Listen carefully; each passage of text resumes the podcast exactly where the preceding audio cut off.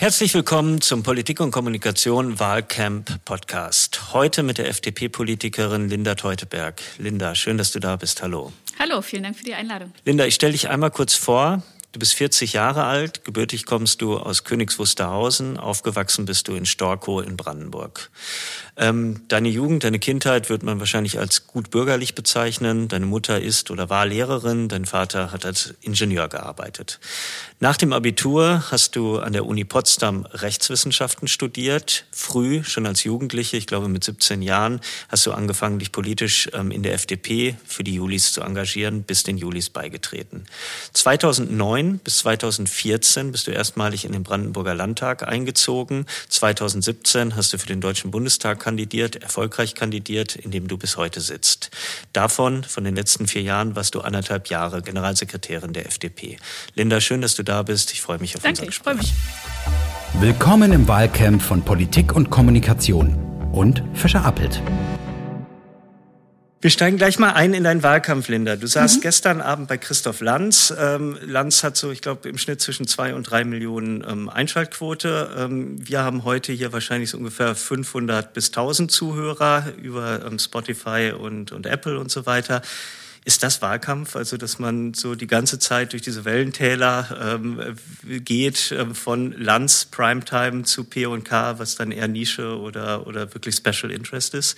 Also es gehört auf jeden Fall da, dazu und ist, glaube ich, sogar sehr prägend für meinen Wahlkampf. Sehr unterschiedliche Formate, sehr unterschiedliche ähm, Situationen und, und ähm, vielleicht auch Zielgruppen, Gesprächspartner. Ähm, denn einerseits war ich jetzt ähm, gestern Abend bei Lanz, andererseits ähm, habe ich jetzt die nächsten Tage wieder viel Infostände ähm, und Bürgergespräche vor mir. Also insofern ist der Wahlkampf auch entsprechend vielfältig. Ähm, sowohl ganz unterschiedliche mediale Formate als auch ähm, ganz unterschiedliche Veranstaltungen analog.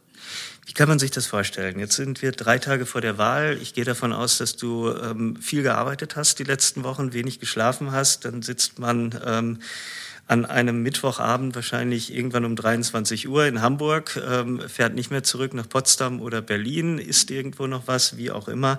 Wie motiviert man sich dann nach so einem Tag für den nächsten Tag dann wirklich morgens wieder loszulegen, ähm, wenn dann nicht zwei oder drei Millionen Menschen ähm, winken? Ja, also ich glaube, es ist eh so, man braucht eine gewisse Leidenschaft für Politik und äh, Wahlkampf hat eben viel, äh, hat was Marathonartiges und gleichzeitig muss man in einzelnen Situationen auch dann zum Sprint ansetzen. Und ähm, insofern, da ist man ein bisschen in Dauerspannung und muss das eben immer wieder aktivieren. Äh, freut sich aber natürlich auch, wenn das auch mal wieder anders wird. Aber jetzt ist erstmal eine sehr wichtige Zeit und ich blicke auch mit großer Spannung auf diesen Sonntag, denn äh, das wird sehr spannend und wichtig für unser Land. Und insofern gilt es jetzt wirklich alles zu geben, bis, äh, bis die Wahllokale schließen und danach natürlich auf andere Art auch. Ähm, dann gehen die Koalitionsgespräche weiter oder gehen los. Das wird nicht weniger anstrengend. Mhm. Ihr werdet wahrscheinlich als, oder ihr werdet definitiv als FDP ähm, ähm, ähm, das Zünglein an der Waage sein, gemeinsam mit den Grünen. Das heißt, viel wird mit euch diskutiert und verhandelt werden. Ich würde noch mal zu deiner persönlichen Motivation zurückkommen. Du hast gesagt, man muss sich dann auch ähm, immer wieder Pausen schaffen. Ähm, es ist ja nicht so, dass das jetzt der 28. Wahlkampf für dich ist. Das ist der mhm. zweite Bundestagswahlkampf. Du bist eine gestandene Politikerin oder eine renommierte Politikerin, aber es ist ja nicht so, dass du irgendwie auf 30 Jahre Politik zurückblicken kannst. Wie, ähm, wie schaffst du dir diese, die, die Freiräume, die, die, die Verschnaufpausen, wie holst du dir das in so einer Phase? Also ich glaube, man muss in so einer Phase einfach so die, die ganz normalen Dinge wie schon darauf zu achten, regelmäßig was Vernünftiges zu essen oder ein gewisses Mindestmaß an Schlaf zu bekommen, das sind schon wichtige Dinge, aber dann einfach bewusst zu genießen, wenn man da mal zum Beispiel dazu kommt, was zu essen, äh, sich das auch bewusst zu machen und das in Ruhe zu tun, äh, weil so richtig ganz größere freie Zeit, um mal einfach zu machen, wo, wonach einem gerade ist, hat man da dann nicht. Ähm, aber es hat auch einen großen Reiz. Also ich finde es äh, zum Beispiel was sehr Schönes, ähm, wenn man Menschen erreicht und wenn man das auch merkt, dass es eine Resonanz gibt auf das, was man sagt, äh, zum Beispiel, ähm, das ist auch was sehr Schönes. Und ähm, jetzt ist es natürlich auch sehr spannend, auch wegen der Konstellation in meinem Wahlkreis und in meinem Bundesland. Äh, ich habe da ja auch das letzte Mal schon kandidiert und komme äh, aus Brandenburg und lebe seit langem in Potsdam. Aber mit den beiden Mitbewerbern, Annalena Baerbock und Olaf Scholz, ist es natürlich nochmal besonders spannend. Du hast eine ähm, spätere Frage vorgegriffen, dadurch, dass du ähm, auf Annalena Baerbock und Olaf Scholz ansprichst. Ähm, du bist in dem wahrscheinlich prominent besetztesten ähm, Wahlkreis mhm. in Deutschland oder definitiv mit ähm, ja mittlerweile wahrscheinlich nur noch einem Kanzlerkandidaten, aber lange Zeit mhm. ähm, zwei Kanzlerkandidatinnen. Ähm, meine Frage wäre gewesen, oder ist es jetzt, ähm, ist das eine Belastung für dich im Wahlkampf? Jetzt bist du ja auch eine mhm. bekannte Politikerin. Es ist ja nicht so, dass, also eine prominente Politikerin, ja. aber das ist ja in dem Wahlkampf zumindest mit Scholz und Baerbock, das ist ja die Triple-A-Liga, mhm. Äh, mehr Prominenz geht nicht. Ist das eine Belastung für dich im Wahlkampf oder ist es eigentlich auch eine Chance? Dadurch, dass da vielleicht mehr Spotlight auf so einem Wahlkreis ist, mehr Spotlight ähm, auf den Veranstaltungen dort mhm. durchzudringen? Also ich sehe es als sportliche Herausforderung. Ich setze mich mit beiden sehr gerne inhaltlich auseinander. Da gibt es nämlich auch eine Menge dagegen zu halten aus liberaler Sicht. Gleichzeitig ist es manchmal eine seltsame Situation, weil natürlich beide, wenn auch in unterschiedlichem Maße, ich glaube, Olaf Scholz legt viel Wert darauf, jetzt äh, den Wahlkreis direkt zu gewinnen und versucht schon präsent zu sein. Ähm, aber auch er lässt sich öfter vertreten und Annalena noch öfter. Das will ich gar nicht kritisieren oder bewerten. Es ist aber eine komische Situation dann oft, weil man dann immer wieder Podien äh, hat, äh, wo dann auch ähm, Stellvertreter auftreten ähm, für die beiden. Und das ist manchmal eine komische Situation. Ähm, wer vertritt die dann? Also wer vertritt Olaf Scholz im, im, im Also Wahlkreis? Partei, Partei ähm, ähm, Kollegen dann dort aus dem, den beteiligten Kreisverbänden, ähm, okay. also auch mal auch Clara Geiwitz, die ich mhm. kenne, schätze, aber auch andere aus der SPD. Das ist zu einem gewissen Grad ja auch ähm, legitim. Ähm, Im Ausnahmefall mache ich das auch mal. Man kann nicht immer jeden mhm. Termin gerade annehmen, hat vielleicht auch schon parallel was anderes zugesagt. Aber es ist ja immer eine Frage des Maßes, doch ein paar besonders wichtige Podiumsdiskussionen oder doch die, die meisten auch wahrzunehmen im Wahlkreis. Ähm, aber das ist natürlich trotzdem eine komische Situation. Oder bei Annalena ist es oft äh, aus dem Nachbarwahlkreis äh, eine Listenkandidatin vom Platz drei der Landesliste oder Michael Kellner manchmal auch. Mhm. Äh, ganz unterschiedlich. Aber was ich eher schwierig finde, ist, dass diese Rolle von Kanzlerkandidaten generell ganz schön überhöht wird gegenüber der realen Bedeutung in unserem Wahlrecht. Mhm. Und dass manchmal jetzt auch die Berichterstattung über diesen Wahlkreis sich zu stark nur an dieser Rolle abarbeitet oder andere auch nur in mhm. Bezug mhm. zu diesen Personen bewerten und nicht mehr als eigenständige Politiker, die auch schon ähm, ein paar Jahre was tun in diesem Land, äh, manchmal noch sehen. Das ist, finde ich, ein bisschen die Gefahr daran, äh, dass das zum einzigen Bezugspunkt der Berichterstattung wird, diese Kanzlerkandidatur. Heißt das, dass, ähm, dass die Rolle des Kanzlerkandidaten, der Kanzlerkandidatin in ablenkt von den eigentlichen Herausforderungen, die in deinem Wahlkreis liegen? Ja, beziehungsweise auch insgesamt eher von den, von den Themen, die man dann auch mal auf Augenhöhe diskutieren mhm. kann. Denn ähm, es ist ja eben nicht so, dass nur zwei oder drei Parteien zur Wahl stehen in Deutschland, nur weil die gerade nur Kanzlerkandidaten mhm. stellen oder in einem bestimmten Wahlkreis antreten, sondern wir, es geht um die Zusammensetzung des Deutschen Bundestages und da sind noch ein paar mehr Parteien äh, von Relevanz und ähm, da ist es auch wichtig, dass man die verschiedenen Positionen, die es in der deutschen Öffentlichkeit gibt, äh, auch hörbar macht und ähm, dass sie auch die Gelegenheit haben, mit Reichweite eben stattzufinden. Mhm. Und ähm, das ist manchmal, finde ich, doch sehr verzerrt gegenüber der realen wahlrechtlichen Situation, ähm, dass diese Rolle als Kanzlerkandidat oder Kanzlerkandidatin zu dominant ist. Mhm.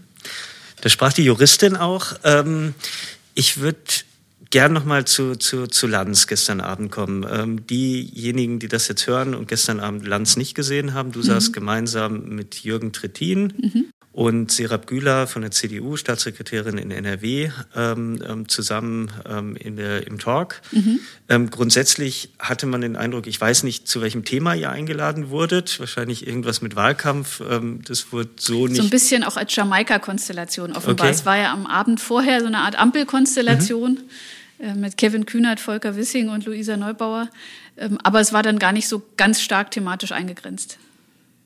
Da wollte ich hin. Ähm, man hatte ja das Gefühl, ähm, ich würde gerne gleich auch mal auf die Gesprächskultur ein Stück weit ähm, bei solchen Sendungen mit dir diskutieren, ähm, dass dadurch, dass nicht abgelenkt wurde von den Spitzenkandidaten, also dadurch, dass ähm, da nicht im Raum ähm, Annalena Baerbock oder Olaf Scholz oder Armin Laschet, dass viel sachlicher diskutiert wurde und es viel mehr um Themen ging. Ist das das, was du meinst, wenn du sagst, ähm, der Kanzlerkandidat, die Kanzlerkandidatin lenkt ab von den eigentlichen Positionen ähm, einer Partei?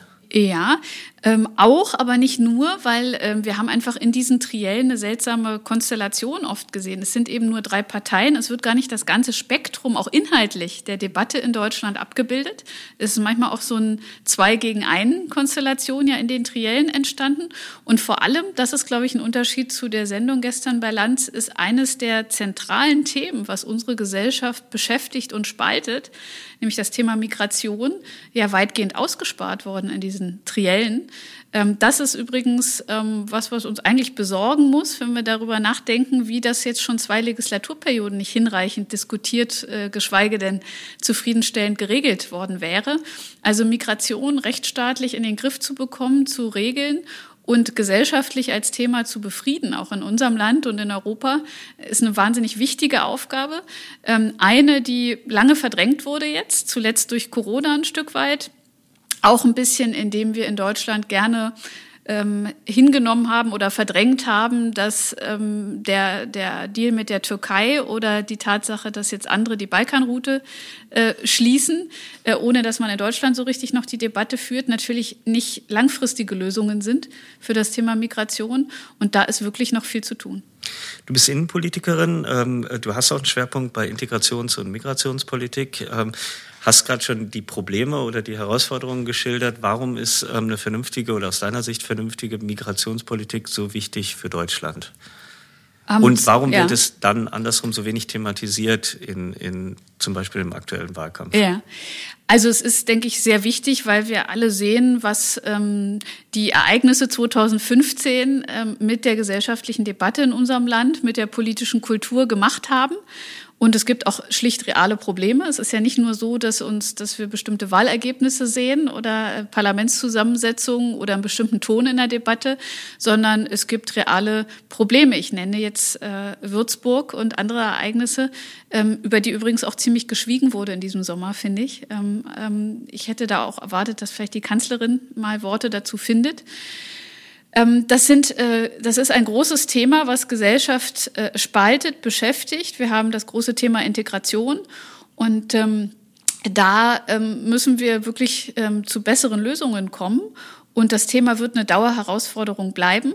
Und ähm, es ist allerdings ein Thema, was sehr, ähm, sehr komplex ist, sehr sensibel und viele scheuen ist, was für letztendlich tragfähige Lösungen auch notwendig wäre, als Politiker übrigens auch zu, un zu unangenehmen Entscheidungen und zu unschönen Bildern zu stehen. Ähm, zu Ende gedacht gehört das aber dazu, wenn man den Rechtsstaat verteidigt und auch dafür sorgt, dass der nicht erpressbar ist. Ähm, du hast gestern gesagt, Beilands auch, ähm, dass die FDP sich seit den 90er Jahren eigentlich mit Integrationspolitik, mit Migrationspolitik ähm, ähm, intensiv beschäftigt. Ähm, hast auch Versäumnisse eingeräumt. Mir ist aufgefallen jetzt so in der, in der Pers also mit Perspektive auf die letzten Wochen, ähm, die wenigen Politiker, die sich meiner Meinung nach zu Integration und Migrationspolitik ähm, geäußert haben, waren überwiegend FDP-Leute. Also ich habe dann Marco Buschmann stark ähm, wahrgenommen, der das immer so ein bisschen aus dem wirtschaftspolitischen, also die 400.000 ähm, Arbeitskräfte, ähm, die wir migrieren müssen, um ähm, zu funktionieren. Eine Ria Schröder, die das stark so aus dem Bildungskontext auch ähm, immer wieder gebracht hat. Ähm, dich jetzt, warum ist das auf einmal so ein FDP-Thema? Ist das, weil die anderen nicht drüber sprechen oder weil ihr da wirklich meint, in den nächsten vier Jahren Akzente setzen zu wollen? Ja. Ähm, ich glaube beides. Ähm, ich sage jetzt, ich will da gar nicht drauf rumreiten, allerdings die, die Versäumnis hat jetzt eher Serap Güler für die Union eingeräumt äh, bei dem Thema. Ähm, aber es ist natürlich so, es, es hat eben mehrere Aspekte. Das eine ist, wir sagen ja als Freidemokraten schon länger, wir haben ein Vier-Türen-Modell, um das zu illustrieren. Wir haben einerseits die erste Tür, das ist das Asylgrundrecht unseres Grundgesetzes. Äh, sehr wichtig, nicht verhandelbar für uns, aber das betrifft einen relativ kleinen Personenkreis, nicht die meisten, über die wir gerade diskutieren politisch, weil es geht da um individuelle Verfolgung, politisch oder religiös. Dann haben wir den zeitweiligen Schutz für Menschen, die nicht individuell verfolgt sind, aber an Leib und Leben bedroht durch Krieg oder Bürgerkrieg in ihrem Heimatland. Und unsere dritte Tür, das ist eine, äh, eine moderne moderne Regelung für das Thema Arbeitsmigration, Fachkräfteeinwanderung. Das, was die GroKo da für sich als großen Wurf sieht, ist eher ein, ein Tropfen auf den heißen Stein und ein kleiner Schritt für unser Land. Da sagen wir eben bereits äh, seit den 90er Jahren, länger als alle anderen, ähm, dass wir da klare Regelungen brauchen, ähnlich wie in Kanada, dass wir Sprachkenntnisse und berufliche Qualifikationen ähm, bestimmen ähm, und auch in einem Punktesystem äh, gewichten ähm, für Menschen, die gar nicht behaupten, verfolgt zu sein, sondern bei uns einfach legal leben und arbeiten wollen. Dafür klare Regelungen, über die man sich am besten im Heimatland schon gut informieren kann und wo auch übrigens die Unternehmen in Deutschland nicht einen Fachanwalt brauchen, um einschätzen zu können, ist jemand, den man gerne einstellen möchte, hat der eine realistische Chance ähm, auf ein Aufenthaltsrecht hier über eine solche Regelung. Und die vierte Tür unseres Konzeptes, die ist eben auch wichtig, das ist die Ausreisepflicht, wenn für eine Person keiner dieser drei Gründe vorliegt. Äh, weder Asylberechtigung noch, ähm, dass man Flüchtling im Sinne der Flüchtlingskonvention ist ähm, und noch äh, die Bedingungen eines Fachkräfteeinwanderungsgesetzes ähm, erfüllt. Und das wollen wir umfassend regeln. Und wenn, wenn wir ehrlich sind und keins der drei Punkte zutrifft, dann muss auch die Ausreisepflicht durchgesetzt werden. Das gehört im Rechtsstaat dazu. Und an allen diesen Stellen müssen wir einiges tun. Insbesondere fehlt es eben an dieser klaren Regelung für die Arbeitsmigration. Die Menschen, die wir eigentlich brauchen, die stehen nicht unbedingt Schlange äh, vor deutschen Toren. Und zwar äh, sowohl wegen unserer sehr schönen, aber schwer zu erlernenden Sprache einerseits und weil wir ja leider bei Steuern und Abgaben, auch wenn es viele nicht wahrhaben wollen, in den politischen Debatten, wie ich es jetzt auch wieder erlebt habe, äh, sind wir leider Spitze. Wir wünschen uns das eher zum Beispiel im Bereich Bildungsniveau, dass wir wieder äh, Weltspitze werden. Aber wir sind es bei der Steuer- und Abgabenbelastung und das ist auch für Menschen, die woanders einen guten Job angeboten bekommen, nicht gerade attraktiv, dann unbedingt zu sagen, ich gehe jetzt nach Deutschland und bekomme dort weniger Netto vom Brutto. Also das äh, sind auch Faktoren. Und nach meiner Einschätzung hängt letztlich alles miteinander zusammen. Wir würden auch mehr Akzeptanz äh, schaffen für legale Arbeitsmigration und wahrscheinlich zu, zu klareren, großzügigeren Regeln hier kommen können, wenn wir das Vertrauen endlich stärken oder überhaupt wiederherstellen, dass der Rechtsstaat Migration auch äh, gesteuert und kontrolliert bekommt und wir illegale Migration in den Griff bekommen. Solange das aber mit der Angst verbunden ist, dass es eher eine Einwanderung in die Sozialsysteme ist, als eine, die wir brauchen auf unserem Arbeitsmarkt, äh, ist die Diskussion sehr schwierig. Und deshalb denke ich, gehört auch beides zusammen. Und deshalb haben Politiker auch die Verantwortung, ähm, endlich dafür zu sorgen und darüber eine ehrliche Debatte zu führen, dass bei uns auch geltendes Recht konsequenter durchgesetzt wird.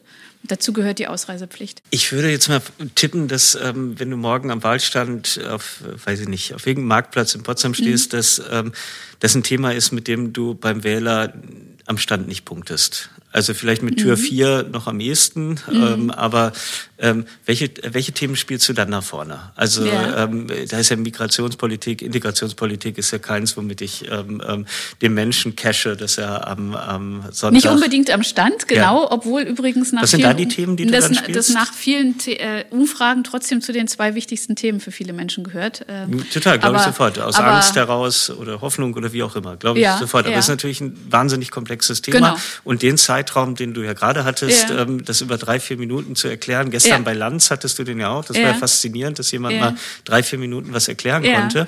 Den Sehr hast du ja am Stand genau. nicht. Welche, welche genau. Themen schiebst du da nach vorne? Ähm, also sagen wir mal so, da ist es übrigens oft sogar so, dass die Menschen selbst ein Thema mitbringen, mindestens eins, was sie ansprechen und gar nicht jetzt sagen, ach, erzählen Sie mir mal, was Sie für wichtig halten, sondern die kommen meistens schon mit einer konkreten Frage oder mit einer, mit einer Einschätzung, die sie loswerden wollen. Also da sind auch sehr wichtige Themen, definitiv Wirtschaft und Steuern ähm, und die Frage, was, äh, äh, womit äh, bewahren wir unseren Wohlstand und verdienen auch in Zukunft äh, Geld und sichern Arbeitsplätze. Ähm, es ist auch Klimaschutz. Allerdings auch, wie kann man beides verbinden? Wie kriegen wir das hin, ohne unser Land zu deindustrialisieren oder sozial große Verwerfungen zu haben? Und ähm, es ist ähm, zum Teil auch Bildung, obwohl es eben gar nicht Bundessache ist. Ähm, das Thema Präsenzunterricht, Präsenzlehre im Studium ist was, ähm, wo ich viel darauf angesprochen werde, und zwar sowohl von jungen Menschen als auch von Eltern. Als Corona-Effekt. Ähm, als Corona-Effekt ja. Äh, unbedingt, ja.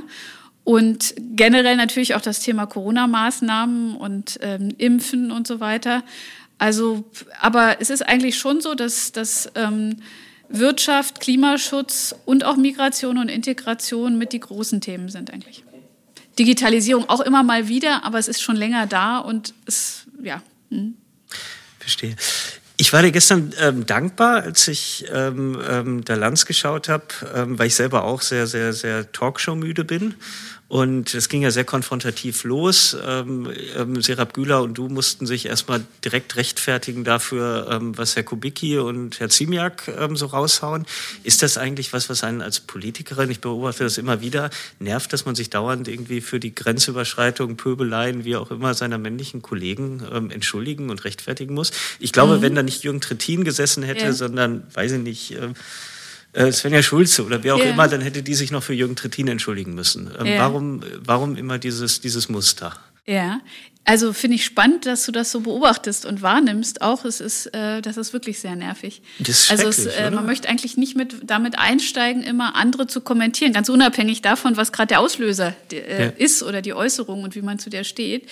Aber so dieses sich immer erstmal für für was, was man gar nicht selbst gesagt hat, zu rechtfertigen, ist tatsächlich was, was oft nervt. Und auf eine andere Art habe ich das auch vorhin ein bisschen bei den Kanzlerkandidaten im mhm. anderen Bezug gemeint. Dieses ständig in Bezug auf jemand anderes nur gesehen zu werden und nicht, nicht eigenständig mit dem, was man tut und schon getan hat und so. Äh, das ist was, was problematisch ist. Und da habe ich auch den Eindruck, dass man sich da bewusst oder unbewusst auch leichter tut, das oft mit Frauen zu machen. Ist so, Sie nur über ihr Verhältnis oder ihre Meinung zu anderen äh, zu definieren. Ja. ja. Mhm. Also fällt mir immer wieder auf, gestern, Herr Trittin ist ja nicht gefragt worden, ob er irgendwie was ähm, mhm. Kommentieren möchte, was Frau Baerbock vielleicht gesagt hat oder, oder Herr Habeck. Also fand ich ganz spannend. Ähm, weißt du, wie du die Diskussion gedreht hast gestern? Es ging ja sehr konfrontativ yeah. los. Lanz war richtig auf Strom. Yeah. Ähm, der, hat ja, der, der, hat ja den Frust von 400 Landsendungen zum Wahlkampf in Schuhen gehabt und ähm, hat ja richtig yeah. losgeledert. Er hat euch ja vorgeworfen, immer die gleichen Plattitüden, war, glaube ich, eine mhm. Aussage, er kann es nicht mehr hören, 200 Mal gehört, bla bla bla. Mhm. mhm. Du hast gesagt, äh, kann man nicht einmal sachlich diskutieren ohne Schaum vor Mund. Und mhm. in dem Augenblick ähm, ähm, hat sich äh, Markus Lanz nach hinten gelehnt und es wurde auf einmal eine ruhige Diskussion. Und besonders faszinierend fand ich Jürgen Trittin, yeah. der auf einmal ja vollkommen getranquilized wirkte, zen-buddhistisch, ähm, yeah. zum Teil ähm, über mehrere Minuten zugehört mhm. habt. Würdest du dir öfter so eine, so eine, so eine Gesprächskultur wünschen in, in, in Talkshows? Oder klar ja. wünschst du sie dir, aber wie kann man das besser machen in Zukunft? Ähm, also es ist auf jeden Fall gut, wenn man ab und zu schlicht mal ausreden kann und einen Gedanken mal darstellen. Ich glaube, das mit der Formulierung mit ohne Schaum vor Mund kam einfach daher, dass mich schon sehr nervt, ähm, diese, ähm, diese Absolutheit in bestimmten Debatten. Äh, das geht ja jetzt schon eine längere Zeit. Insbesondere Robert Habeck macht ja öfter so philosophische Aperçus über Freiheit und Verbote. Mhm. Jetzt hat Annalena noch mit, dem, mit den Innovationstreibern da nachgelegt, aber vorher sind mir auch so Zeilen in Erinnerung, Verbote sind Freiheit oder ähnliches. Ähm, und da muss ich sagen, dass, ähm, das finde ich einfach deshalb problematisch. Man kann gerne sachlich über einzelne Maßnahmen, Tempolimit ist ja so ein Evergreen, diskutieren. Aber diese Überhöhung und geradezu Verherrlichung von Verboten, ihre Umkehrung ins Gegenteil sozusagen, Freiheit damit gleichzusetzen, das ist, das finde ich wirklich problematisch. Und ein bisschen ging ja auch gestern kurz die Debatte in diese Richtung.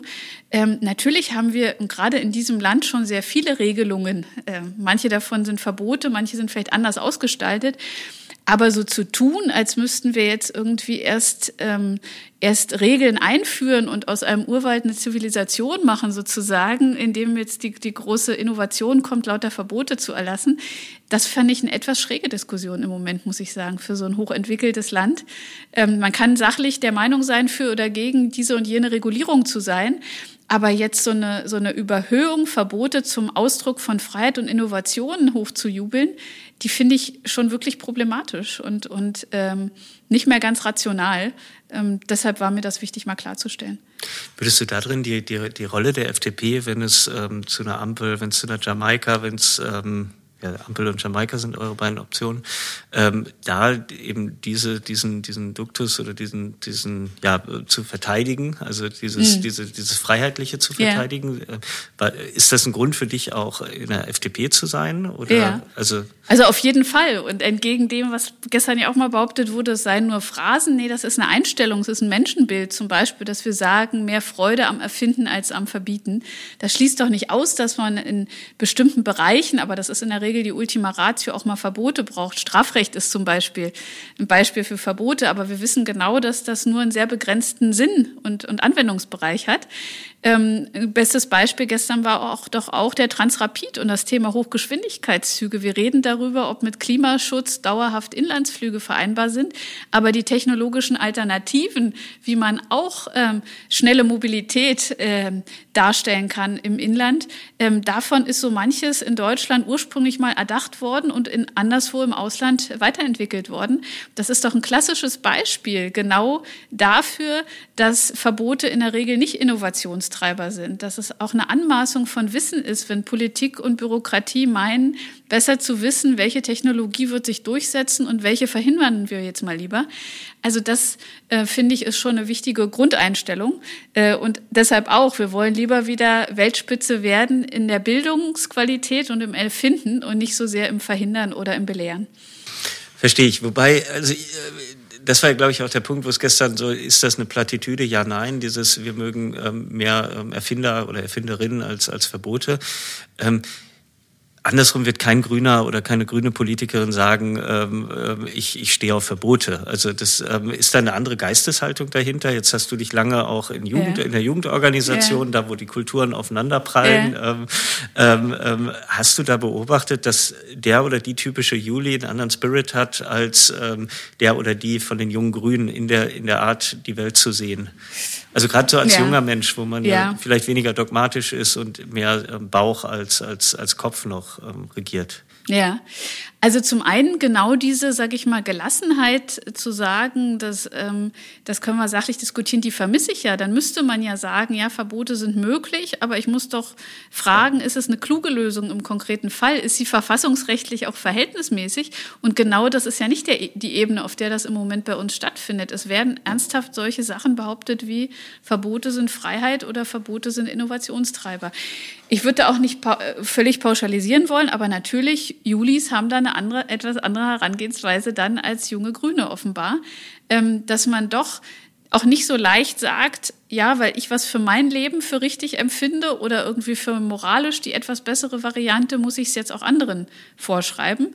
Es gibt Bereiche, da muss es Regelungen geben und vielleicht auch sogar im Sinne von Verboten, aber das sollte auch begrenzt sein und das ist nicht, äh, nicht auf alle Lebensbereiche, auf alle äh, Regelungsbereiche sozusagen in unserer Gesellschaft ist es sinnvoll, irgendwelche Verbote zu erlassen. Ich glaube, das ist schon ein grundsätzlich anderer Ansatz, Menschen was zuzutrauen auch äh, äh, zu glauben, dass sie tendenziell besser wissen, wie sie sowohl ihr Privatleben gestalten oder ihren Beruf auch verantwortungsvoll ausüben um, und eher mit Vertrauen als mit Misstrauen daran zu gehen.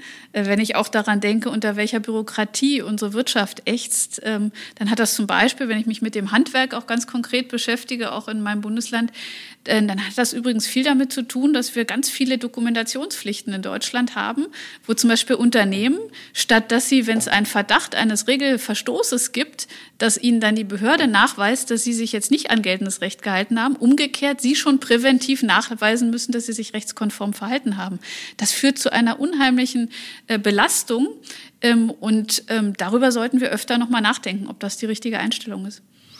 Wie hättest du als, als 20-jährige Juli, ähm, Jungpolitikerin, ähm, eine, eine Luisa Neubauer wahrgenommen oder eine Fridays for Future Bewegung? Ähm, also ich finde find politisches Engagement immer sehr wichtig. Ich habe ja selbst mit 17 begonnen, mich bei den mhm. Julis zu engagieren.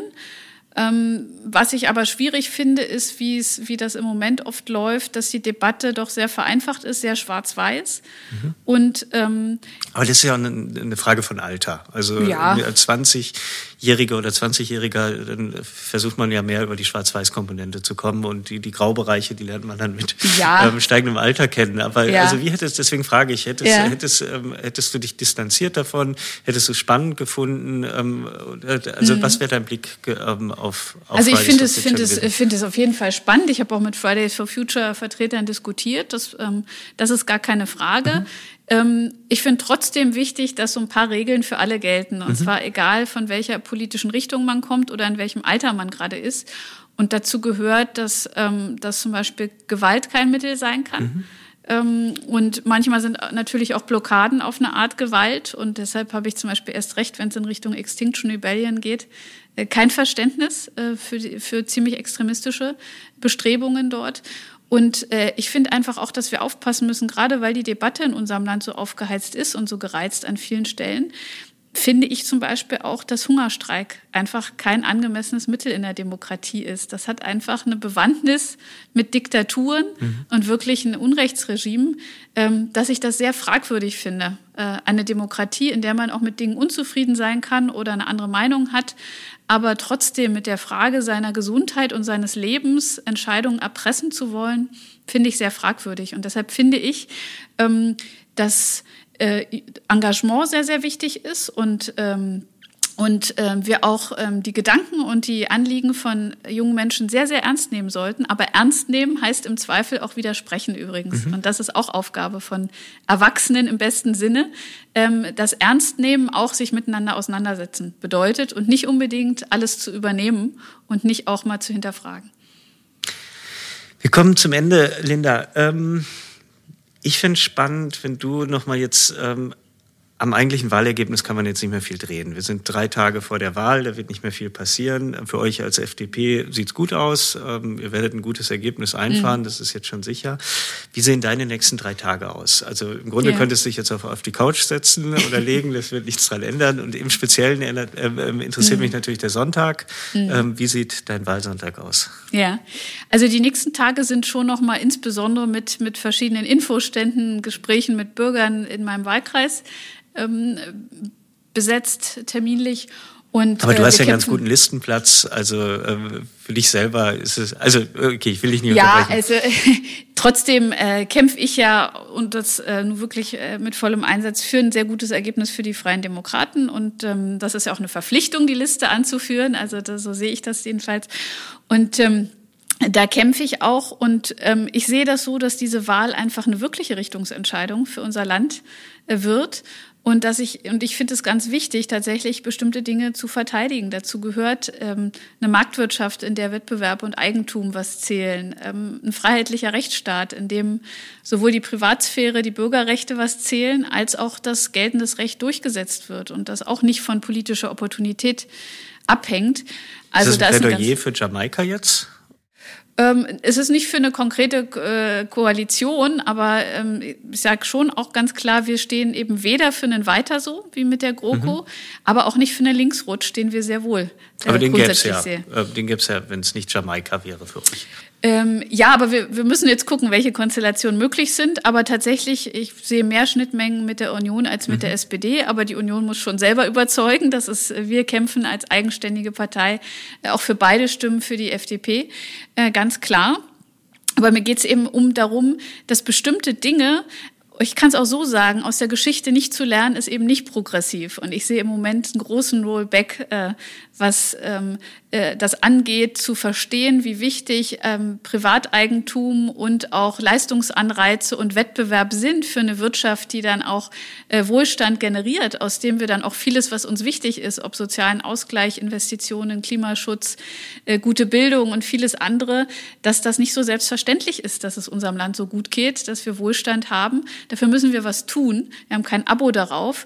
Und ich höre im Moment nur, wie alles Mögliche verteilt werden soll. Übrigens oft von denselben Leuten, die an anderer Stelle sagen, äh, Verzicht ist gefragt und äh, Wachstumskritik und gleichzeitig an anderer Stelle ganz viel verteilen wollen, was irgendwie schon da sein muss an Wachstum und Erwirtschaftetem. Ähm, da sind Riesenwidersprüche und das kann so nicht gut funktionieren. Deshalb sagen wir, wir brauchen ähm, weiter ähm, mehr äh, erwirtschaften, bevor wir verteilen. Wir müssen die Schuldenbremse einhalten und Generationengerechtigkeit umfassend verstehen, sowohl bei der Ökologie als auch bei der Ökonomie. Wir müssen was dafür tun, dass aus Deutschland Innovationen kommen, dass wir wieder tolle Erfindungen und Innovationen in die Welt bringen aus Deutschland und dass Menschen dauerhaft bei uns gute Arbeitsplätze haben. Ähm, und äh, dafür ist eine Menge zu tun und dafür stehen wir ganz besonders. Okay, Sonntag nochmal. Also ich persönlich, ja. meine Frau und ich gehen mit unseren Kindern. Mittlerweile haben wir auch einen Hund. Das Letzte, mhm. was mir fehlt, ist sowas wie ein Gehstock ähm, gemeinsam ja. ins Wahllokal. Ja. Und ähm, also wirklich so, wie es, ähm, wie man sich im Heinz-Erd-Film vorstellt.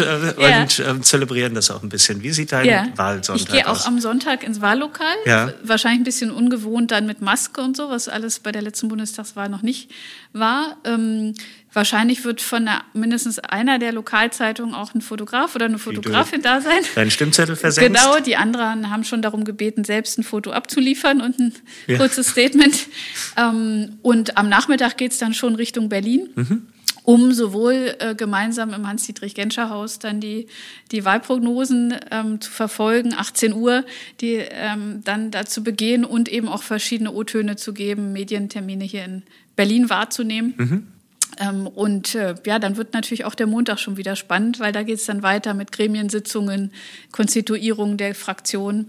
Ähm, das wird dann sehr, sehr spannend und terminlich auch wieder ganz schön dicht. Linda, ich danke dir für das Gespräch. Viel Erfolg für Sonntag und ähm, erfolgreiche Koalitionsgespräche.